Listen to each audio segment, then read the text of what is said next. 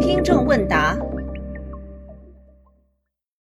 因为我节目的口号是比科学故事更重要的是科学精神，所以啊，经常就会有听众问我，你说的这个科学精神到底是什么？能不能给我们详细的解释一下？实际上呢，在我之前的这些节目当中呢，我都有讲到什么是科学精神。在《星空的琴弦》的最后一集呢，也做了一些比较完整的综述。不过，随着我自己的成长，我对这个问题的思考呢，也在进一步的加深。刚好呢，上个月我去成都参加了一次亚洲教育论坛年会，并且呢，在这次年会上做了一次主题发言。发言的题目呢，就是科普的首要目的是传播科学精神。那么今天呢，我把我这个发言啊全文播讲一下，这也算是对很多听众关心的那个什么是科学精神的问题的一个回应吧。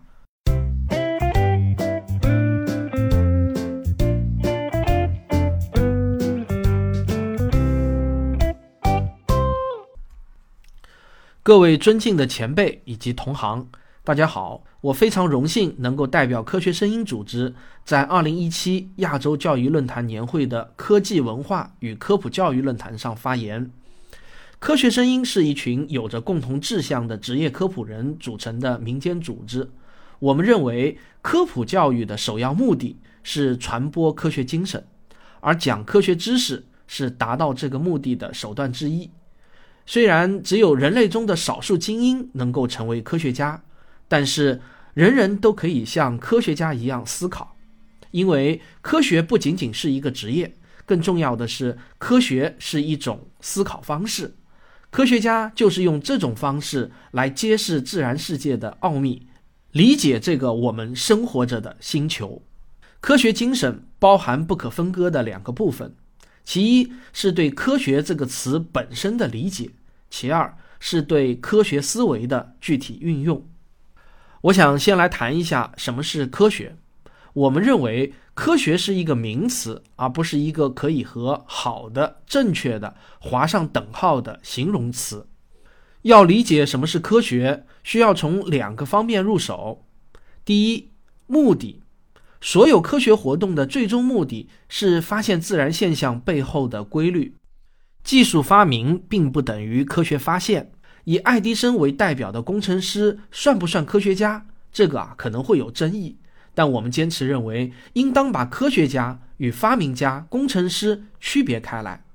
在几乎所有写科学史的书籍中，基本上啊都是遵循着从亚里士多德等古希腊自然哲学家，再到伽利略、牛顿，再到爱因斯坦这样的脉络下来。从来没有哪一本有影响力的科学史书中写到过爱迪生或者啊特斯拉，但是在现实的科普教育中，科学和技术啊往往会混为一谈，这很可能是社会中非主流的反智、反科学运动的原因。我们注意到，妖魔化科学的人，往往也都是将科学和技术混为一谈的人。而那些最容易受到反科学运动洗脑的人，也都是从来没有搞清楚什么是科学、什么是技术的人。所以呢，我们认为让广大老百姓，尤其是青少年理解科学研究与技术发明活动的区别，是极为有必要的。这关系到我国在前沿科学领域的巨额投资计划能否得到广大人民群众的广泛支持。也关系到青少年是否愿意投身于基础科学领域的问题。可能大家都会和我一样，每当一个重大科学发现诞生的时候，例如啊，我国的科学家在2012年发现了一种新的中微子振荡，2013年又发现了量子反常霍尔效应，而美国的科学家去年证实了引力波的存在。当这些科学发现出现的时候，身边总是会有很多人问我们：这些发现到底有啥用啊？我们认为，可能比回答他们这些科学发现有什么用更成功的科普啊，是减少提问者的数量。换句话说呢，我们认为这些问题其实根本没有必要问。对于大多数科学家来说，对于自然规律的发现有没有什么用？根本不是他们关心的问题。第二，科学的方法，就是公理演绎和系统实验。这是爱因斯坦在一九五三年写给友人的一封信中提出的观点。他非常深刻地讲出了科学活动遵循的基本方法。爱因斯坦在信中说：“西方科学的发展是以两个伟大的成就为基础的，那就是以欧几里得为代表的希腊哲学家发明的形式逻辑体系，以及在文艺复兴时期通过系统的实验发现有可能找到因果关系。”我们纵观自科学诞生以来，人类所有的科学发现都是遵从以下两条路径做出的。第一条路径就是从几个假设性的公理出发，然后运用数学化的逻辑推演，最终找到隐藏在深处的自然规律。爱因斯坦的相对论就是最好的范例。他通过相对性原理、光速不变原理和等效原理这三个公理。最终得出了广义相对论的爱因斯坦场方程。第二条路径就是通过观察现象提出某种理论，再用更加精确的观察或者系统实验来加以检验。如果实验结果与理论不符，就要求科学家修正该理论，直到与所有已知的现象相符合。每一次通过检验，该理论的可信度就会增加一分。牛顿提出的万有引力公式就是一个范例，但是我们也必须指出，这两条路径并不是泾渭分明的，很多时候啊，它们是交织在一起的。这两条路径在末端是合二为一的，那就是任何一个科学理论都必须得到实验数据的支持，实验是检验理论的唯一标准。科学理论还必须具备预测的能力。在这个过程中，数学扮演了极为重要的角色。科学的方法不但要给研究的对象定性，更重要的是用数学定量。注意啊，在刚才的这个句式中，科学是一个名词，就好像说中国人的特点是，所以呢，它并不是一个形容词，表示好的或者正确的方法。可能各位前辈和同行也会有和我一样的体会。当我说通过阴阳五行得出某某结论，并不是一个科学的方法时，很多人会愤怒。那是因为啊，在他们的理解中，科学的方法表示正确的、好的方法。而我真实想表达的意思其实是呢，科学的方法是具有特定含义的研究方法。人类能够熟练掌握这一方法，只有不到四百年的时间。科普的目的可不是要打消中国人对传统文化的兴趣，而是让愤怒于阴阳五行不是科学方法的人减少，甚至消失。理解科学的含义是具备科学精神的前提，但这并不够。科学精神还包括对科学思维的运用。我们认为，科普教育是否成功，并不是用掌握了多少科学知识来衡量的，而是看一个人在生活中是否采用科学的思维考虑问题，用科学的方法来解决问题。也就是说啊，科普教育的最终目标是希望人们能够像科学家一样思考。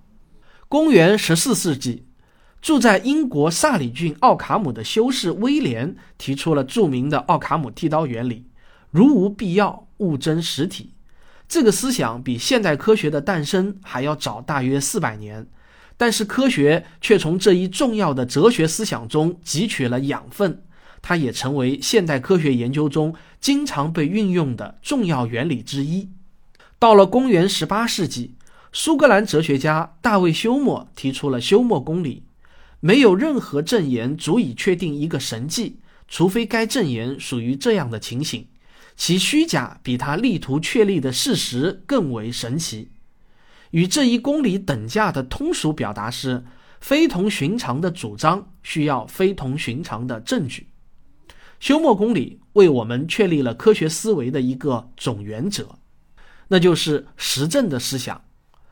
我们认为这一原理一公理是对科学思维的高度抽象概括，但是要深刻的理解它们却并非一件易事。因此啊，在具体的科普教育中，我们必须把抽象的哲理分解为一个个更加容易理解的知识点，结合具体的案例进行讲解。而我刚才说的这些知识点就包括可证伪性啊，也就是可检验性、可重复性、独立性、唯一性、可定性、可定量、可预测、可纠错，还包括理解前后关系和相关性都不是因果性。要得出因果性，必须通过严格控制下的系统实验才能真正找到。例如，在医学研究领域，大样本随机双盲对照实验和科赫法则是发现因果性的金标准。不能证明不存在，它不等于必定存在。从逻辑上来说，要证明灵魂和上帝不存在，那是绝无可能的。我们必须坚持谁主张谁举证的原则。使用科学术语并不代表就是科学理论，识别伪科学也是科普教育的目标之一。以上这些知识点并不是科学思维的全部，需要我们在具体的教育实践中不断的总结提炼。我们认为科学思维是全人类的共同的智力财富，没有东西方之分。它的历史相较于人类的历史来说非常短暂。然而，在他的指引下，人类取得的成就却远远大于前科学时代的所有成就之和。科学思维也不是科学家的专利，它对于我们每一个普通人都有重要的价值。科学声音的另外一位成员，得到专栏作家卓克，把科学思维对于普通人的作用总结为四条：第一，摆脱本能和直觉；第二，识别真知和谎言。第三，打通阶梯和路径。第四，积累灵感和顿悟。综上所述啊，科学精神是对科学的目的、方法和思维模式的概括。它与一个人掌握的科学知识的多少并没有正比关系。高级知识分子也可能并不具备足够的科学精神。但我们认为。科学与哲学、文学、艺术、宗教、中华传统文化一样，都是人类文明的重要组成部分。它们不是非此即彼的关系。在这个世界上，有成为科学家的神父，也有信仰上帝的科学家。思想的多样性是人类文明生生不息的保障。我们也注意到，在科学教育相对发达的西方国家，他们也在反思科学。尤其是对科学伦理的深入探讨。那么，现阶段的中国科普是否应当包含反思科学的这部分内容呢？我们认为是不必的。对科学的反思应当局限在科学家、科学哲学家以及与科研活动密切相关的专业人群中，不应当扩大化。这是因为今天的中国科学精神依然只是旷野中的一个小火苗。一阵不大的风就能把它熄灭。我们都知道这样的事情不是没有发生过。守护这堆小火苗，把科学精神传承下去，并且在中国这片土地上传播开来，对于中华民族的伟大复兴具有不可估量的历史意义。这也是我们每一个科普人的职责和价值所在。人类文明走到今天。正如今天在座的科幻作家郑钧老师在他的新作《万古长夜》中所说的：“事无科学，万古长夜。”谢谢大家聆听我个人的一点浅见。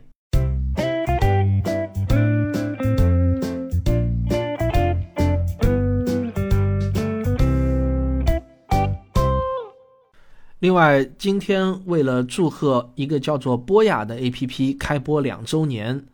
我呢也给他们录了一段祝词，是给小朋友们讲什么是科学精神。我放出来也供大家参考。小朋友们，大家好，我是在波雅上给你们讲寻找外星人的主播汪杰。我想告诉每一个小朋友啊，学习科学不仅仅是回答十万个为什么，比弄清楚每一个问题的答案更加重要的是，这些答案都是怎么找到的。科学家们在面对一个个问题的时候，他们的脑子里面到底是怎么想的呢？在你们成长的过程中，提出一个好问题，甚至啊比了解一个问题的答案更重要。那么，什么才是好问题呢？比如说啊，为什么苹果被咬上一口的地方会慢慢的变黄呢？这就是一个好问题。生活中我们会看到一些现象，而这些现象啊很有意思，我们想去了解它背后的科学道理。但还有更好的问题，比如说，为什么苹果咬一口变黄，而西瓜却不会呢？为什么螃蟹煮熟了会变红，而螺丝却不会呢？这样的问题啊就更好了，因为这些问题代表了你对生活中的现象观察的非常仔细。你不但观察到了一个很有意思的现象，还带着思考，做了对比。这些问题本身已经代表着你开始像科学家一样思考了。但是啊，也有一些问题在老师看来呢，就是一些坏问题。比如说，为什么我们对着一碗米饭说坏话，米饭就更容易变质呢？这个问题为什么是个坏问题？因为它不是源于你对生活的直接观察，你只是听别人说，如果骂一碗米饭，这碗米饭就更容易发霉。但是啊，你自己肯定没有亲自动手试过，因为啊，这是一个谣言。真实的情况是，米饭变质与我们是不是骂他们没有任何的因果关系。一个好问题一定是从你亲自观察到的现象出发，而不是从道听途说或者啊从某本书上看到的故事出发的。像这样的坏问题还有：月球背面的外星人长什么样啊？外星人为什么要在地球上建造金字塔？这些问题都有一个共同的特点。